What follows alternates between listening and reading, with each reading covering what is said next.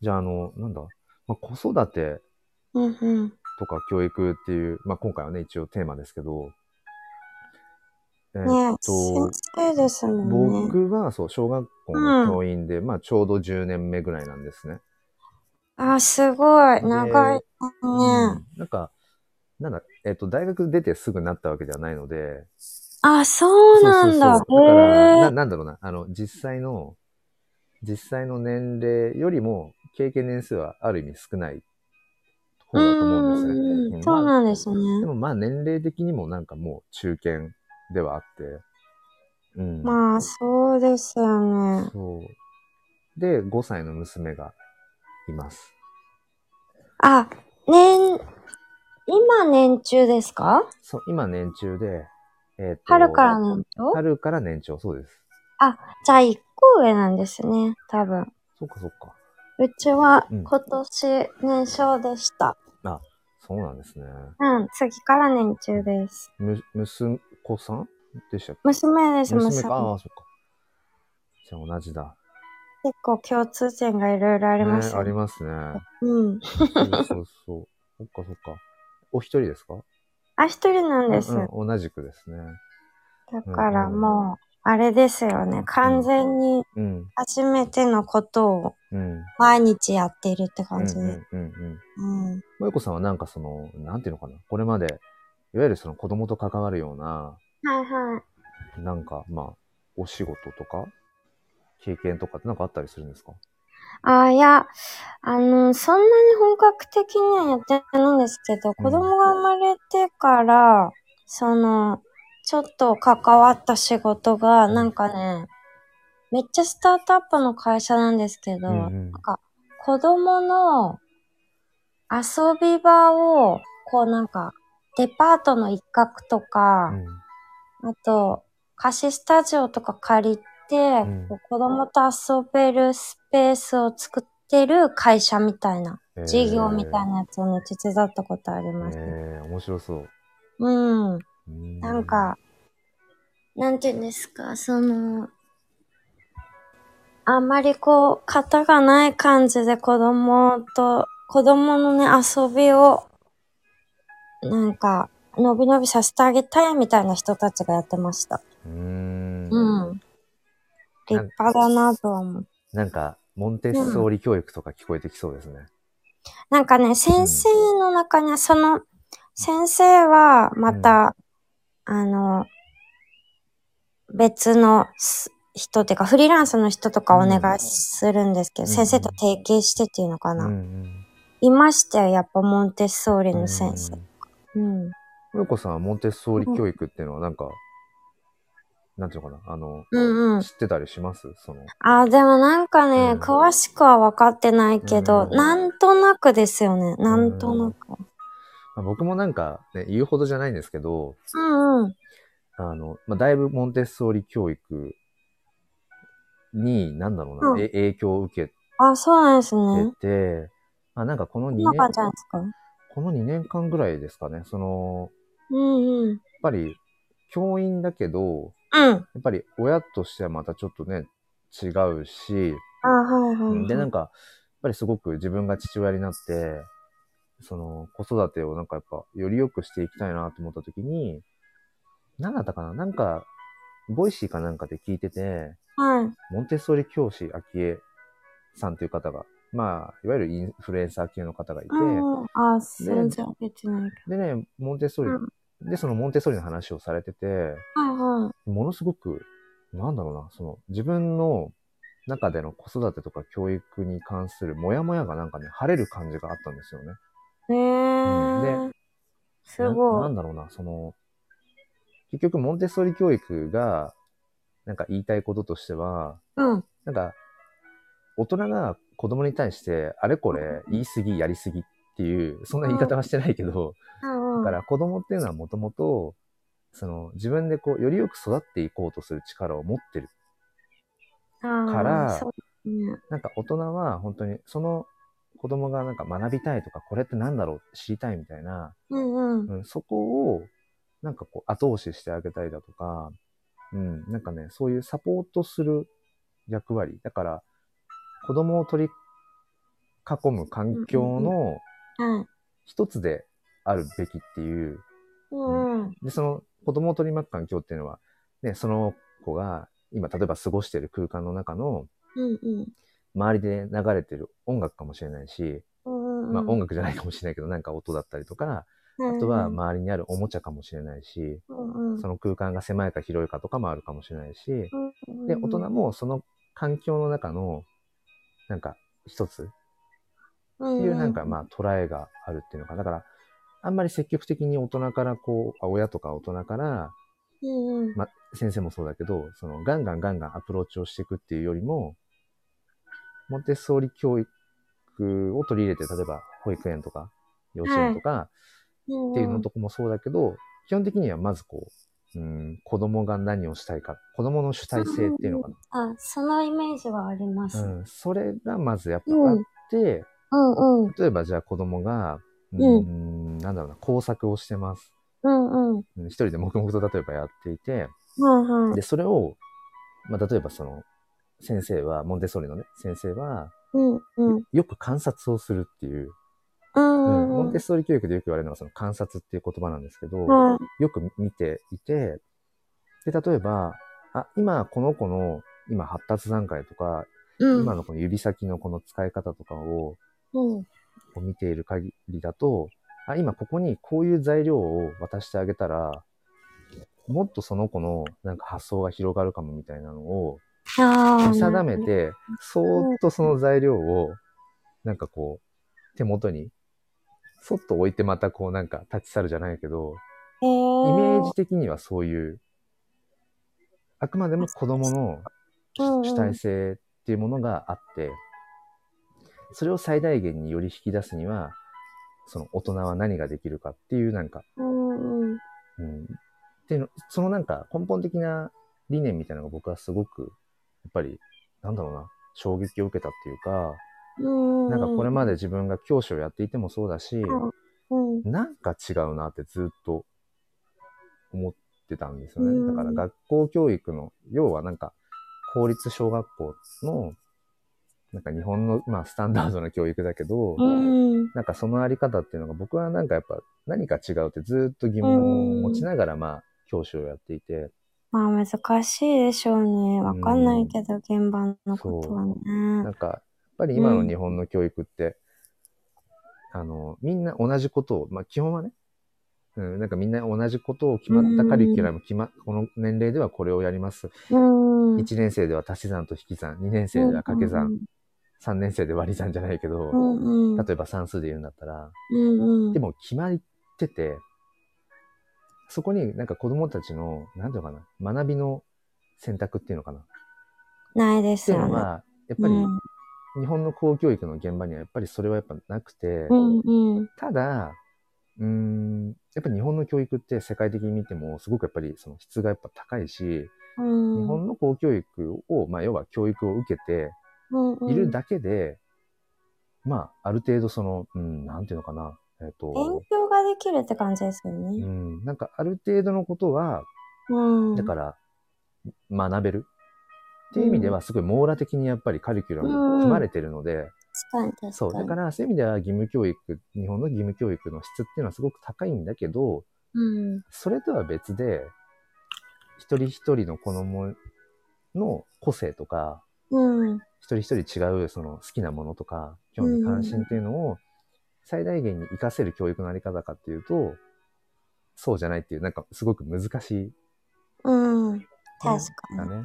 そうそう。そこに来てなんかモンテッソーリ教育っていうのは、うん、すごくこう、なんだろうな、これからの日本の、よりそのなんか個性を大事にしていこうみたいな、子子供た。ちの主体性をこうもっと大事にうんうしん。ていこうっていう、なんか、要は戦後教育のままなんですよ、今の日本の教育っていうのは、ね延長線上。先生が一人いて、うん。机が黒板の方向いてて、うんうん。まあ、今コロナの関係でちょっとそうしてなきゃいけないっていうのもあるんだけど、うん。なんかその、一体何十で、とにかく知識を詰め込んで、うんうん。みたいな、もう脱却しなきゃいけないんだけど、なかなか変わらないっていうのが、教育現場のうん。ごめんなさい、なんか最初すごい、僕ばっかり喋っちゃった。ああ、全然。なるほどねって思った。なので、なんかそこを一つこう、なんだろうな、うーん、変えていく。うんうんうん。なんか一つの、なんか、うん、そうだな、手がかりとして僕はモンテッソーリ教育の考え方っていうのが、すごくね、あの、僕には希望に感じるんですよね。うんうんう。そうんそうそう。だからすごくモンテッソーリ教育の考え方っていうのかな。はいなはい。んか、いわゆるモンテッソーリメソッドみたいな、なんかそのお家でモンテッソーリみたいな本とかすごいたくさんあるけど、うんうん。全然別にそういうのをやってるとかやれてるわけじゃないんですけど、うんうんうん。そう考え方としては、なんかそう、子供の主体性をまず尊重するっていう、うんうん。まあ、難しいんですけどね。いいいいですよ ね。同感同うん感。そうですねかなり共感ですよ。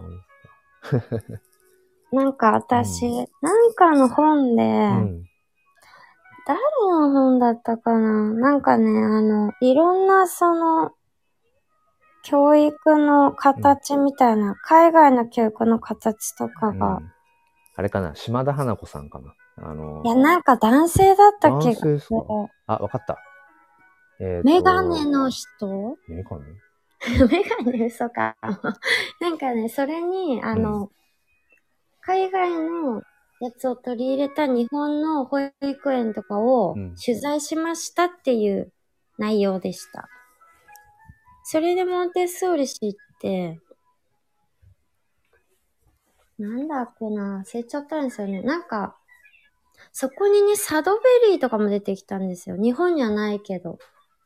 サドベリー、なんだっけな。サドベリースクールってなんかありませんアメリえっとね、すみません、今ちょっと移動しちゃったんですけど、あのね、太田利正さんだと思います。カ。あ、そうかもあ、のそうかな。あのね、あどこ行ったかな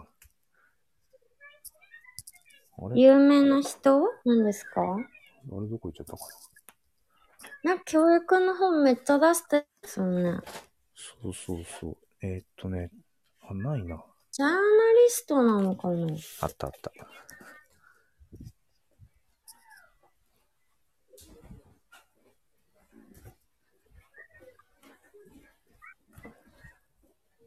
ありました。えっとね、うん。そうさっき、サドベリー教育の話も出そうかと思って一旦やめたんですけど、はいはい、はい。サドベリー教育も結構僕の中でその軸になってて、そうそう。私ね、結構サドベリーはね、超興味あります。多分ね、今、萌子さんが言ってたのね、太田利正さんのね、うんうん。世界七大教育法に学ぶ才能あふれるこの子育て、最高の教科書ってやつだと思う。もなんか、、そんなことだったような気がする。あの確かに。ー、シュタイナーとかも載ってて、あ、シュタイムな、持ってた。うん持。ってた、持ってた。えっとね、レッジオエミリアとか。なんだっけ、忘れちゃったけ ど、なんかいろいろ載ってた。そうそうそう、なんかね、 フレネ教育とかいろいろあって、うんうん。ううんん、まあなんか有名どころで言うと、まあまずモンテッソーリがあって、うんでうん、えっと、レッジオエミリアなんかも結構モンテッソーリに、まあある種近いっていうか、あ、そうなんですね。うん、で、なんか主体な教育が、ちょっと、なんだろうな、うん、んまあ、語弊あるかもしれないけど、うん。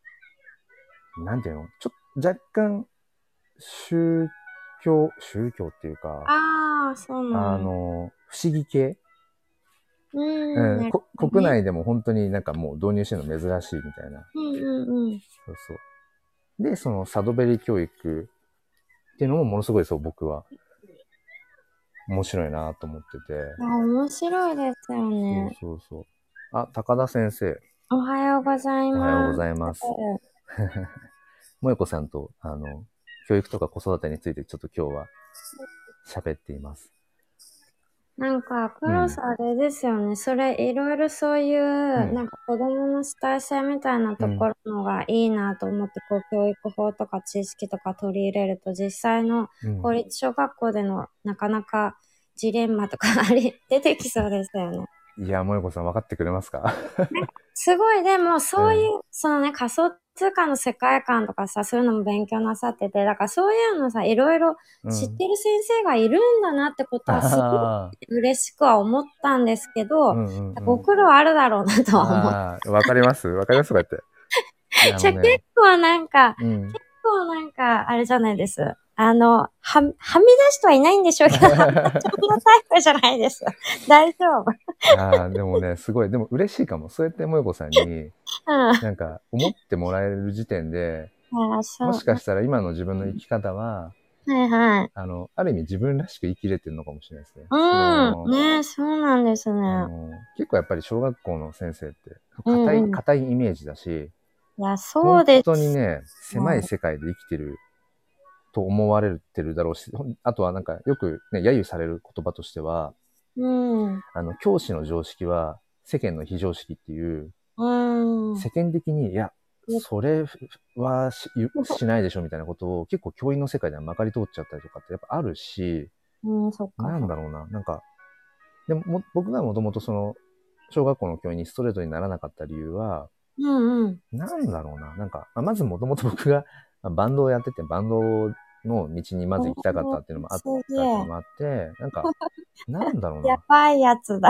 やばくはないですけど、やばくそはない。こからの教師っていう異色すぎる。で、だからなんだろうな、すごい語弊があるかもしれないけど、はいはい。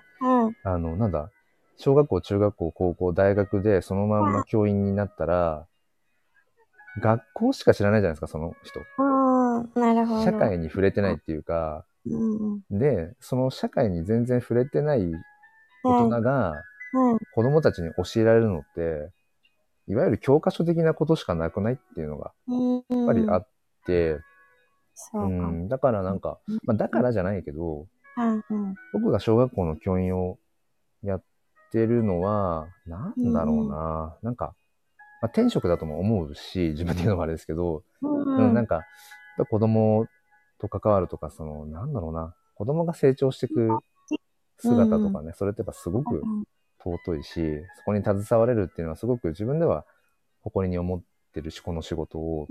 うんうんで、も、なんだろうな。なんかそれとは別で、だから教師っていう仕事を僕は選んでるけど、はい。生き方としてはやっぱり自分がワクワクするものを常に追いかけたいし、うんうん。うん。で、その、どんどんどんどん自分にとって新しいこととかっていうのを挑戦していくことの方が、結果的にやっぱりなんだろう、その子供たちにね、なんかその未来を背負うであろう子供たちに、こう。うん一番最前線でこう触れ合う、こうね、先あー生っていうですよね立場として、うんううんうんん、なんかその生き様みたいなのを、なんか背中で伝えられるようなってありたいなっていうのもあるから、そう、だからなんか、なんだろう、NF、NFT だとか仮想通貨だとか、ううんん。なんか、そうですね、こういう、その SNS 系もそうだけど、うん。うん、なんだろうな、やっぱり、そういうのもなんかこうガンガンやってたいっていうか、うん。うん、いやー、いいと思いますよ。うん、治療、あれですって、高田先生。治療院の先生も、体のことしか知らない人が多い。だから、いわゆる、その、専門性っていうんですかね。うん何かに長けた、その、いわゆるエキスパートみたいなものっていうのはすごく、あの、やっぱ、なんだろう、尊いと思うんだけど、うんうん何かの専門性だけじゃなくて、なんだろうな、うんうんあれもこれもじゃないけど、つまみ食いしてるような方が、なんか、人として面白いよねっていう。うんうんうんだから、例えばだから、ね、そうやって、うん、なんだろうな。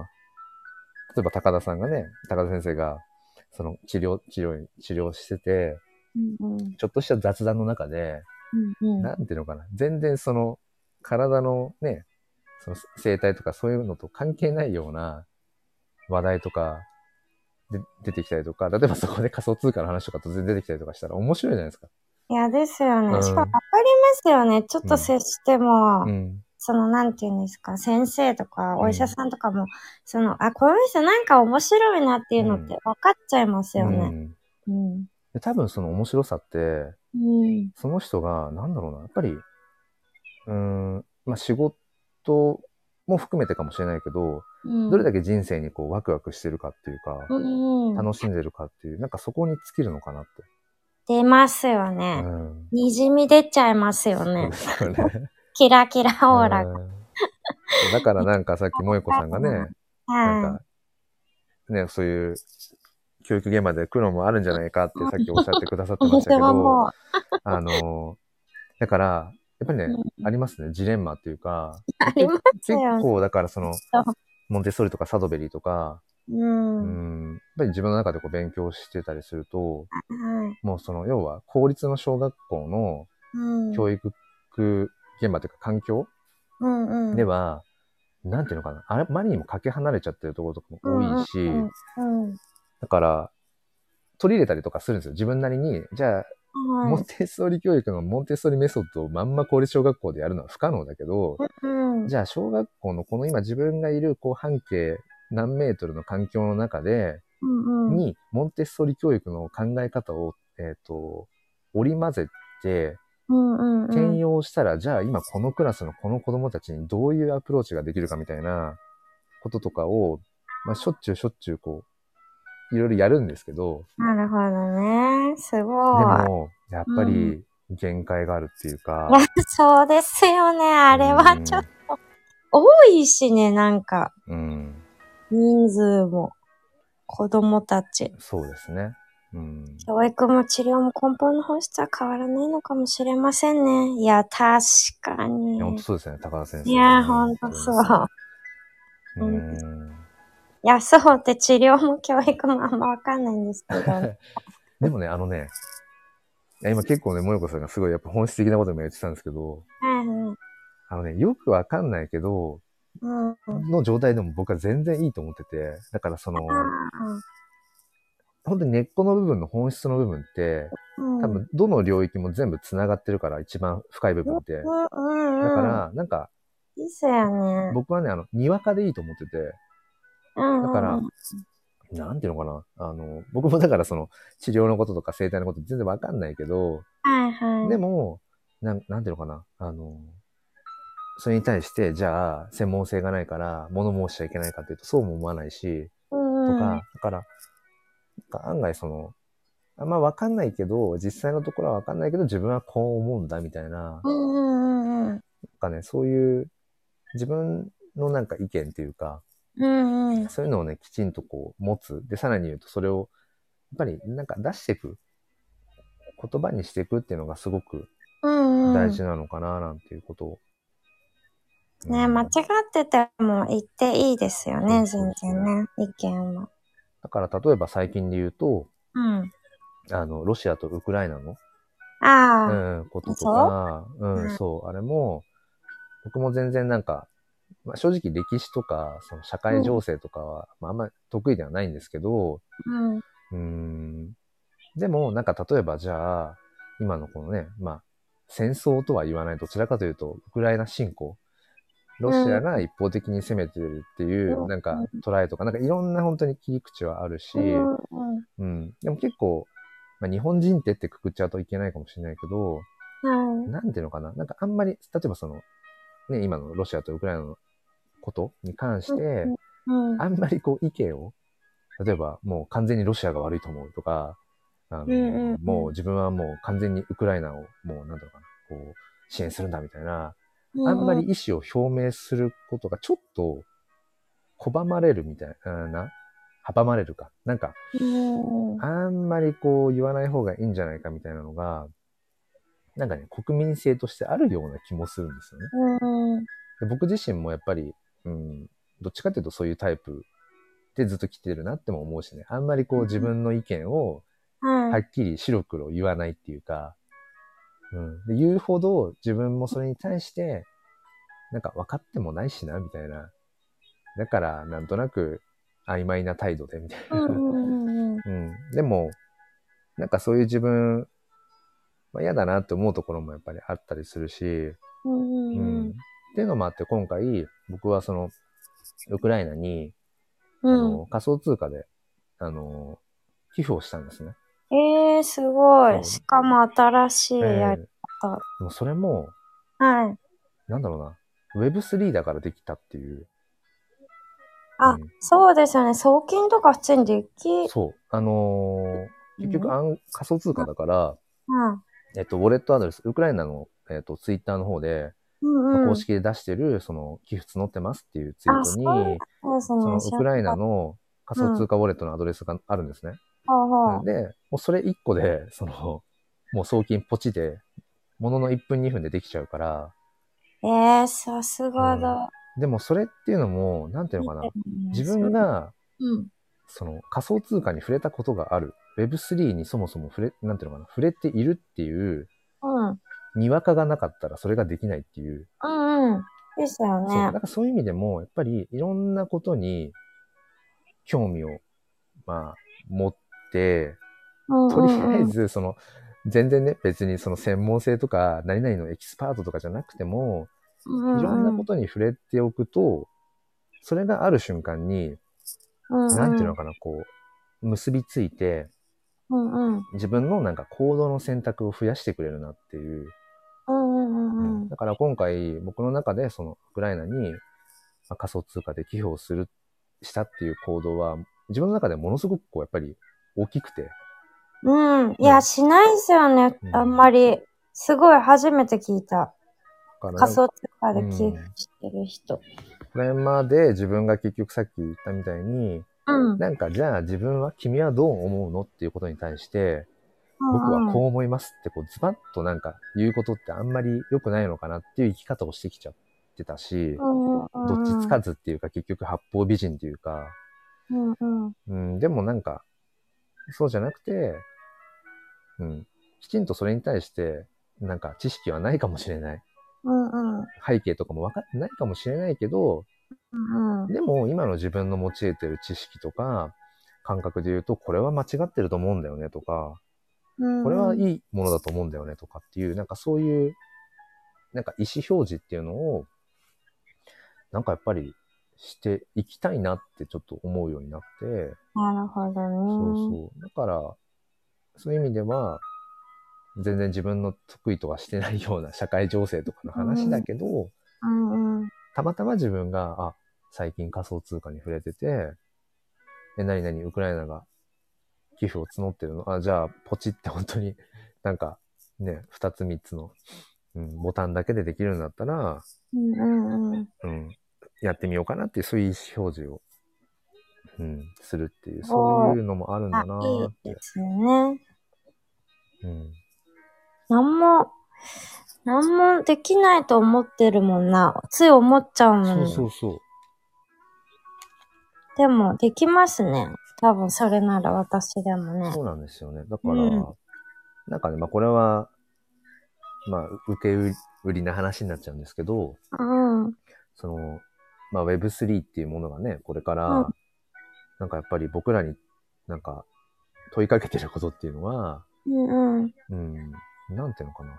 その、結局今回のそのウクライナの支援なんていうのも、そのボタン一つでうん。簡単にできちゃうわけで、うん。うんで。そういう手段を僕らはまあ手に入れるわけですよね、これから。うん。うんまあ今は本当ごく一部の人しか仮想通貨とか触れてないと思うんだけど、うん。うん。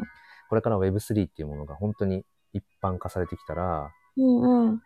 まあその、ウクライナに仮想通貨を送金するっていうのはあくまでもなんかまあ、うーん、一つの事例でしかないけど、Web3 だと個人個人の意思表示がもっとこう、できやすくなるよっていう、やっぱりメッセージ性を持ってるから、うん。うん。今まではなんとなく曖昧にしていたこととか、あまあ自分にはまああんま関係なさそうだしなとか、何もできなさそうだしな、だからまあまあまあっていう風にしていた、曖昧にしていたところが、うん。うん。いやいや、Web3 だったらうん。いろんなことが可能になるよっていう、だからうん。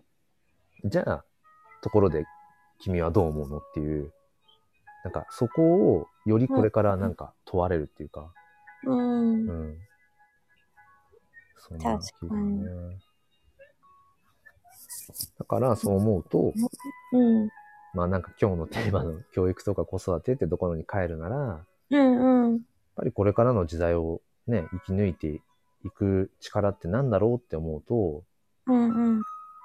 で、君は何が好きなのとか、ううんん。君は何に夢中になってるのとか、うん何がしたいのとか、うん。君はどう思うっていう、うん。うん。なんかそこをやっぱり子供たちに、うん、なんか問いかけ続けるっていうのかな。うん。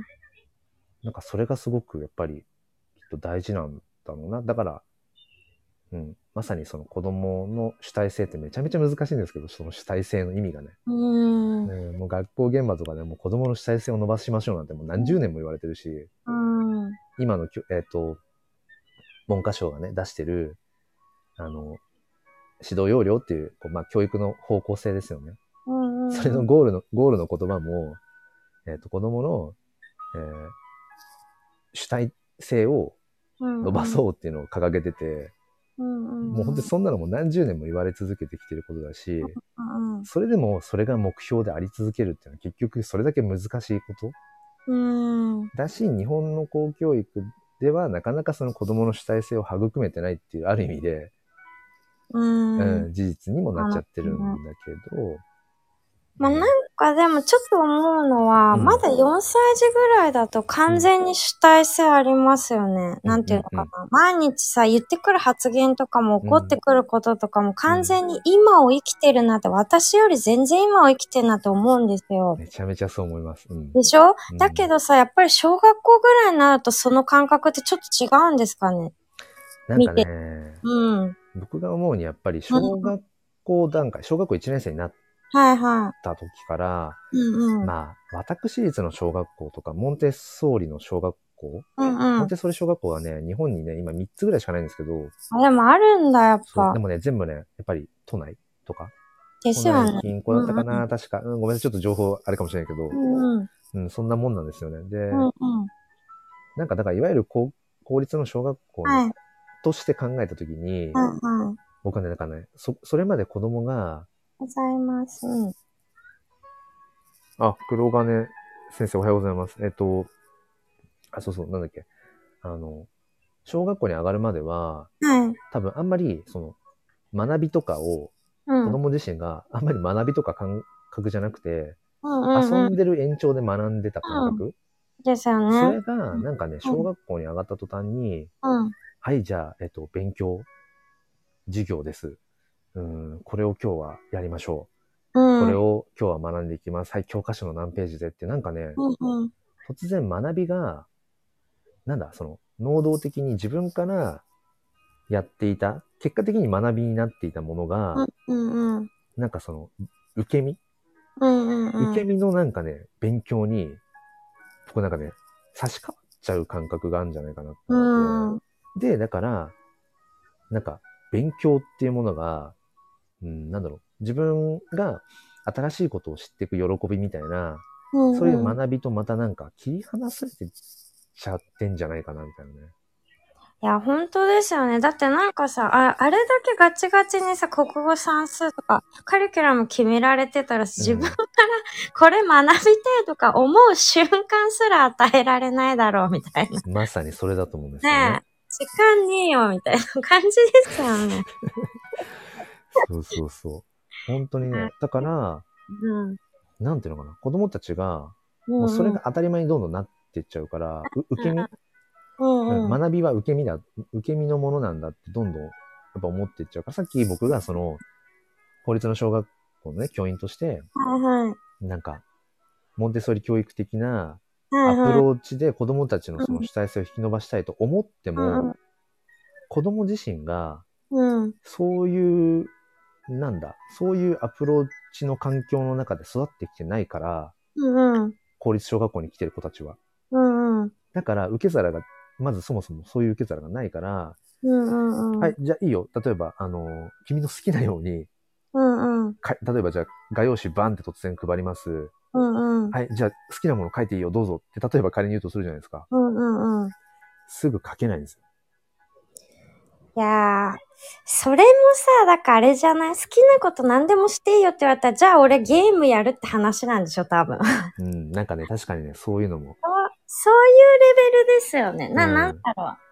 だからそ、そこまではさ、やれないもんね、小学校では。うんうんいや、じゃあゲームやっててもいいよは言え言ってあげられないもんね、だうん、って。うんだから、なんだろうな、そのあたりもやっぱり、まあジレンマじゃないけど、えですよだね。から、なんかね、時々思うのは、うん。いや、なんかもっと、いわゆる公立の小学校うんうのん先生らしくした方が、うんうんいいのかなって思っちゃう時もありますね。だから僕楽だよが、ね、多分。その方が子供たちももしかしたら、楽なのかなとかね。いやーでもどうなんだろう。なんかでも先生の葛藤をさ、後々どこかのタイミングでなのか今今感じるのかさ、あの先生多分葛藤して たんマジだな、みたいな思う時が来るかもじゃない、うんその姿を見せてることも うん。うん。かなり意味があると私はね、思いますけどあ本当ね。ですかだんそうだといいな、うんだから、なんだろう。下手をすると、うん。そういう。いうアプローチを子供たちにしたいんだったら、うんうん公立の小学校の教員やってないで、それこそ、その、さっき言ったね、モンテッソーリのうん小学校、まあ今国内に3か4かな、しかないけど、うん例えばモンテッソーリ教育の資格、国内と国外のやつが、ああ、世界で使えるやつと、はいはい。日本国内だけっていう2つ、モンテッソーリ教師の資格があるんですけど、うん2年ぐらいかかるのかな、取るのに。あのうん、ー例えばそういうのの。を取って、モンテッソーリ教育をもうゴリゴリやってる小学校に行けばいいじゃんって、なんか言われそうな気もするし、えー、でもどうなん、モンテッソーリもその100%共感できますまあ、100%ではないかもしれないし、僕も実際現場でね、触れてるわけではないから、ねえ、わかんない部分ありますもんね。ただ今自分の中で一旦結論としては、うん。うーん、じゃあもうゴリゴリモンテッソーリ教育やってるところにモンテッソーリ教師の資格取って行ってやるっていうよりも、うんうん。なんだろうな、このやっぱり日本のスタンダードなものは公教育なわけで、公立の学校なわけで、うんその現場の自分が今関われる子供たちうん。うん。に、なんていうのかな。やっぱりその、凝り固まっちゃってる公立の学校の、あり方の中から、なんていうのかな。こう、もがいてじゃないけど、うん。いや、私もそっちの方が合ってそうな気します。の方が、もしかしたら、自分だからこそ、いや、そうだでとき思う。るうんうことん。なのかな、みたいなんかわかんない。そんなにな。うん。わかんないですけど、なんか、やっぱモンテッソーリはモンテッソーリで、黒さんがモンテッソーリ教育の先生やってるっていうのがなんとなく結びつかない感 ある。完全に直感的な話ですけどね。うんうんうんうんなんだろう、なんかちょっとやっぱりモンテッソーリも、ハイソな感じと、日本にいるとハイソなイメージと、うんちょっとナチュラルすぎるイメージはありますうよ。んうんうんううんうん。ん。確かにね。うん、そうそまあだから、あとそうそう、そのモンテッソーリ、まあ、だけじゃないんですけど、サドベリーも結構自分の中では、ねう。サドベリー気になりますよね。なんか、そう、サドベリー教育的なことをね、うん。やあってるのもね、国内に、まあ、あるはあるですけど、れって話なんでしたっけなんかう、ん忘れちゃったけど。でもね、やっぱり結局、うんうん。はいえっ、と、モンテッソーリ教育もそうなんですけど、はい。いわゆるその、その辺って全部、あの、オルタナティブ教育って一括りに、うんう教育んさ。れて言われちゃうぐらいだから、うんうん結、局、日本の教育としては認められてないんですよね、ちゃんと。あ、そっかそだっかか。ら、えっ、と、例えばモンテッソーリの小学校6年間通うとするじゃないですか。うん。その時に、まあ、ちゃんと申請をして、はういはーんと、国の方から、あ、小学校6年間の義務教育に、い。うんそう、そうするようなうんうんうん。ものをやりましたねって、認認められたらちゃんと、その、6年間、えっ、と、学習しました、義務教育を終了しましたっていうのが認められるっていう。そうだか。から、それあるもんね。モンテッソーリ教育の小学校6年間通った後に、うんうん例えば普通に中学行くってなった時に、えっ、と、なんていうのかな。えーと、小学校6年間の課程を終了したって見なされない場合もあったりするのかな。なんか、そうなる、と、結局、中学校はなんか私立とかの選択肢しかないみたいな。なるほどとかね。ね、なんかね、結む局、ずいっすね。そう。そういうね、接続の難しさとかもあるみたいなんかインターナショナルスクールの子供がそういう悩み出てくるみたいによくいますよな。ね。ああ、なるほどね。そっかそっもうなんか。かあれもやっぱり、なんていうんですか、認めてるところと認めてない大学が日本には結構あって、みたいな話ですよね。うんうんうん。そうそう。だからね、そこの難しさもあるんですよ ね。ねえ。むずいな、確かに。そうでもね、サドベリーなんて本当はに、いまはいあ僕もね、本で読んだりとか、本当それの程度だけど、うんサぱドりベリーとか絶対日本無理だ ね。あのね、まあ今ちょっとね、お見せできないのがあれなんですけど、はいではね、い。そのサドベリーだけの本を欲しくなって、ああ、すめごっい。あ、ちゃ探したら、あるのあのね、全然普通には売ってないんですけどあ、なんだったかななんか中古で、えあえー。の、すごい分厚い本で、はいはい。まあ、表紙も全然なんか映えないような、うん。な地味なんか本ね、なんかその教育系の本ってなんで、なんでこう地味なんだろうって本当にいつも思うんですけ ど、あの、そう、14年、15年前ぐらいにね、だ出てる、なんか世界一素敵な学校、サドベリーバレー物語っていう、ええー。あのね、ハードカバーのやつがあって、まあそれを読んだりとか、えうんえすー。ると、調べてみよそう、う。あのメルカリね、にないかな。えーどうだろう。後でじゃあ写メ送りますね。ああ、ぜひぜひ。そう、あのなんかね、うんでもね、み読んでてすごいやっぱワクワクするっていうか、もうなんか子供の主体性しかそこにはなんかもうなくて、うんうんうん。だって、最高ですよなんね。だったっけな、その、ね、いわゆるその学校としての場所はあるけど、うんうん。なんかまあ広大な敷地ですよね、まあ海海外だから。で、こあう、そのそうなん敷だ地の中全部がもうそのいわゆる学校の、はいうはい。ん、まあ、校舎っていうか、うんうんうん。敷地で、でうん、そこにいるのは先生っていうよりもなんかスタッフみたいなイメージで、大大人が、大人と子供がいると。で、うーんと別にカリキュラムとかも全くないし、子供たちで自由に過ごしてて、うん、でうん例えばある時子供が、うーん、自分がなんだろうな、例えばじゃあどうしようかな。なんか数の勉強したいなと思ったとする。うんうんうそん、したら、それをそのスタッフ、先生というかスタッフを捕まえて、うん、自分はこういう今、えっ、と、ことを教えてほしいんだ。例えば算数を学びたいから、うんうん、算数を教えてくれっつって、例えばこう、まあ、要請する。うんうん、うん、そしたら、そのススタッフっていうのかな、その、まあ、いわゆる先生みたいな人が、はいはじゃあ、えっ、と、毎日何時から何時まで一緒にやろうかっていう、い。うんまあ、そういう契契約っていうか、まあなんか、だってう、ん、ね、ないんですもんね。そもそも数学も、そう、算数も国語も、だから全部教えないんですよね。そうそそうそうこも。自主的に子供が言ってくるまで待つってことだもんね。そう。だからなんか事例で出てたのが、もう本当に5年生、6年生ぐらいの年齢の子が、はいはいそれまで算数の類を全然やっていなかったと。うんうんうん、でも、なんかさ数に興味が出て、うんうんうん、教えてくれと。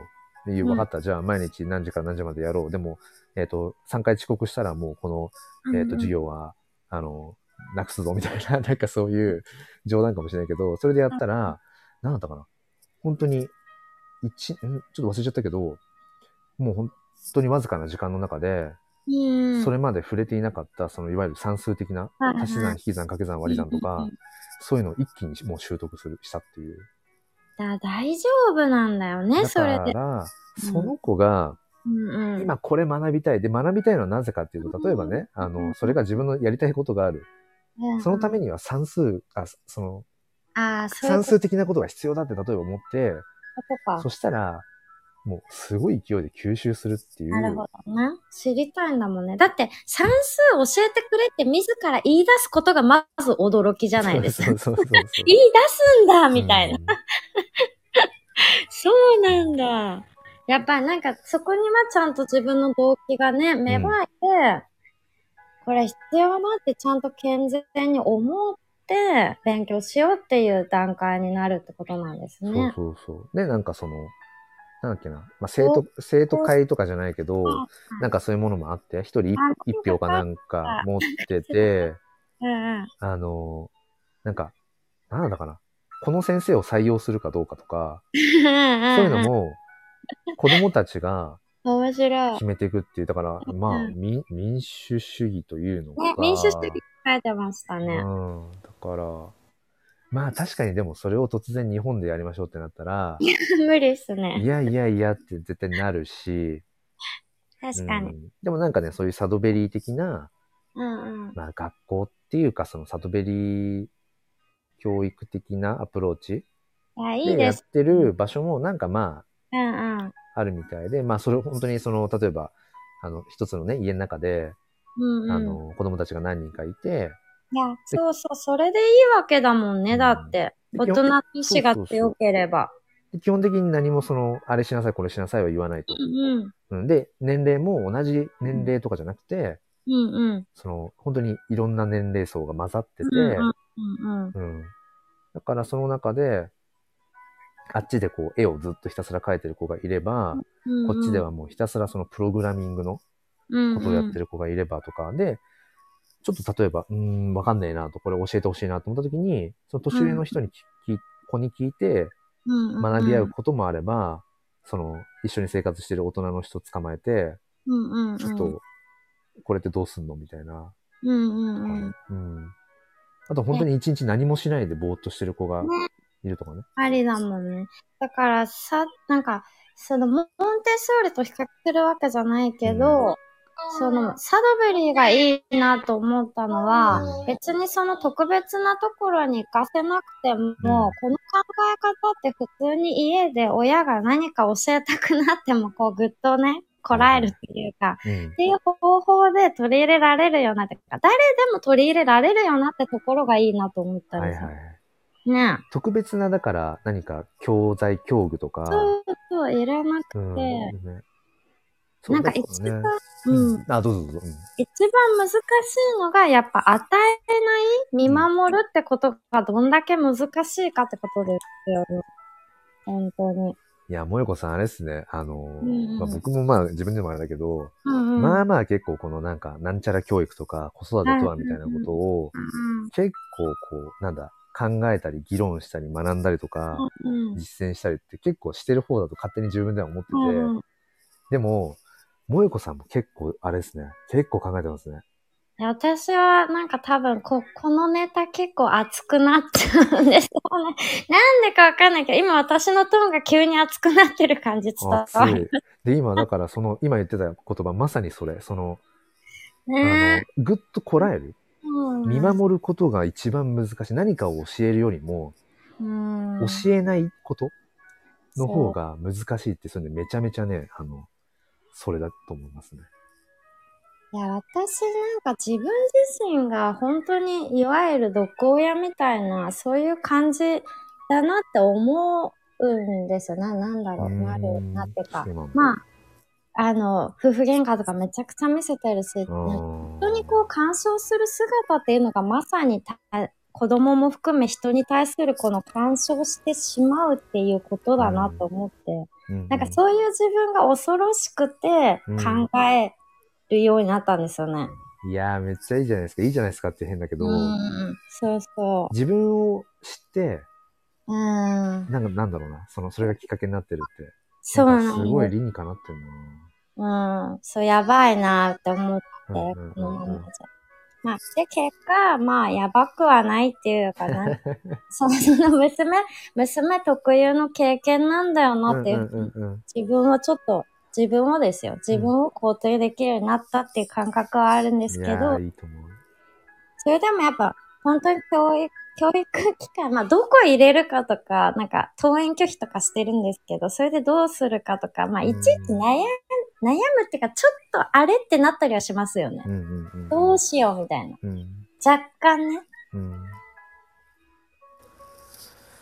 そっかそっか。うん。いや、でもなんか、いや、すごいな。あの、だってね、ぜ前回のねは、い時はうん。仮想通貨だの NFT なのうんそで、それはそれで結構僕は同じぐらいの熱量で喋れるな、この人、この人って言ったとあれだけど、思ったけど、今回、うん。サドベリーをシャドベリーね。同じトーンで喋れるとは、ごめんなさい、ちょっと思ってなかったから、さすが専門家。いや、すごい。いや、でも、はいはい。僕も多分、わかんない。変わってるかどうか知んないけど、うん。小学校の先生、あ、小学校の先生の中でね、サドベリー教育についてって言った時に、はいはいあ、サドベリーねっていう先生、僕はね、多分一部だと思うんあ、やっぱそうですよね。それはだって知らない方がいいかもしれないもんなんだそうなの。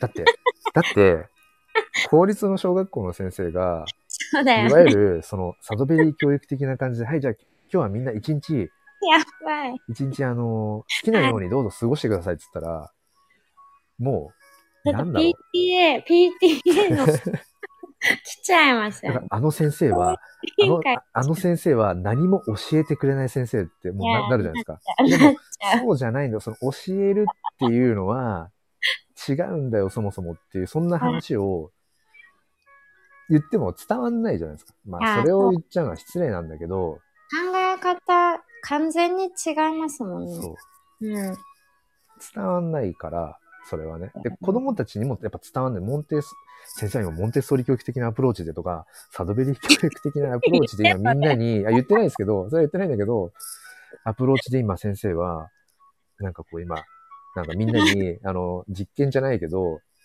いろいろやってんだよって、言っても伝わんないし、やばいやつだっていうこやばといに。やつだってなっちゃうし、 あれ先生今日なんか、一言も授業中喋んねえぞみたいな、あの、ことをね、あの、まあ、いや、まあ、ちょっと極端ですけど、やばい。あ面白い。の、やってたりするんですよ。やるんだ、やれてるんであすか。のや、まあやっ、もてるもちろんね、あの、4月、4月 ?4 月とかに、先生は、こういう風にみんなになってほしいんだとか、先生のかん先生の考えるその学びってこういうもんだと思うんだっていう、いわゆるその理念的な部分を話した上で、だか、ら目標はこの1年間終わるまでに、はいはい。例えば先生がいなくても、うんうん。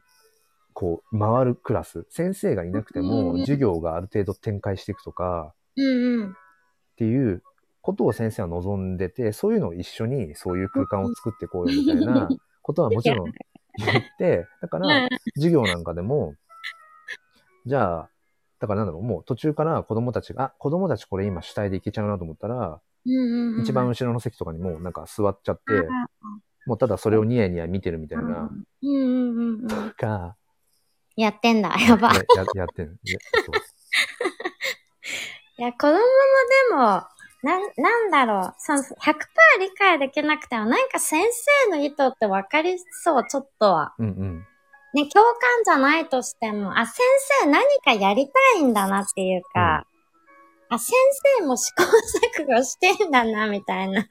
そうそうそわかってそうだよね。う。でね、それを、はいちゃはい。んと僕は、なんだろうな、あの、言ってもわかんないだろうからっていうのは僕は違うと思ってて、うんうん。きちんとね、なんかその、そういうニュアンスも、あの、やっぱりちゃんと伝えるように日々してて、うん伝えるだのから、ちょっと今日、そう、だから先生はそういうところを大事にしてるよっていう。だから、なんだろうな。うんうーん、なんだみ、みんながそもそもだかうんら、その、主役であって、うんうん、はい、今日はこういう授業をするよとかっていう出だしは先生かもしんないけど、うんうんうん、その後、ああだこうだって、どう学んでいくかは、うんうん、うん要はみみんなうんうん、次第なわけで、うんうん。で、そういう力をみんな持ってるんだよっていうことを、うんうん。なんかもう、伝え続ける。はいで、それを先生は信じてるみたいなことを、ちょっとそれ、そこだけちょっとやばい、つい、やばい先生だけど、愛やばいじゃうないですか。ん、だからみんなはモンテッソーリ教育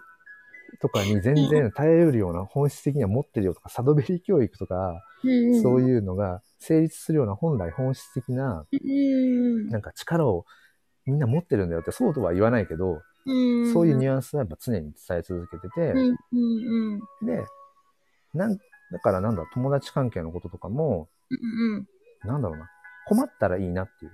うんうん。自分たちでまずはややってごらんで、どどうしても無理だなと思ったら、うんいつでも話聞くし、相談してくれたら絶対解決するからっていう、なんかそういう感じで、いや、それはそうすごいあれですよね。自分、自分のことも、こう、試すことですもんね。うん問題を、があった時に、じゃあ実際に問題を持ち込んできたら、うん黒先生も悩むわけで、うんうんだから一緒に悩む覚悟あるよってことを伝えてあげるっていうのはめっちゃ大事、大事っていうか素敵だと思いますよ。いや、なんかすごい、うもんもよこさんがめちゃめちゃこう、今、伝えたかったことが伝わってるなっていうのが嬉しい ですね。あ、よかった。わかりあ、わかり合えてる。 そうだから、まさに、うん。うんなんだろう、先生は別に答えを持ってるわけじゃないよっていうか、なんていうのかな。うんあのもちろんその、こうした方がいいよって本質的な価値観みたいなのはある程度持ってるけど、うんうん。うーん、なんていうのかな。こうしたら絶対うまくいくよとかっていう、誰にでも通用する何かとかっていう答えはなくて、だから、今このクラスの、今、みんなと一緒に過ごしてる中で、うん。今何が正解なのかっていうのを、うんうん、それは一緒にこう、うん、まさに、一緒に考えようっていうすごい。感じ。もしだからすごいだからね熱熱く喋ってしまったけど。高田先生のこれも、室を治すの治療家ではなく、患者さんの体の力なんですよね。もう超わかる。わかりみ、わかりみがすぎます。あ、すごい。でも、うん。わかります。あ、ヒデさん、ごめんなさい。あの、も文字では打ったんですけど、ヒデさんおはようございます。おはようございまヒす。デさんもめっちゃ哲学的なんちゃらだから。ああ、そうなんね、です。そうそ面白いメンツなんですね。う。でも、高田先生、そうですね。不調を治すのも、治療家じゃなくて患者さんの体の力。いや、これまさにそう、そうですね。だから、ねえ、すそごい。の、教育とか学びっていうのも、うんその子の、なんだってことですよね。だから、えっ、と、親や教師、大人じゃなくて、うんうん。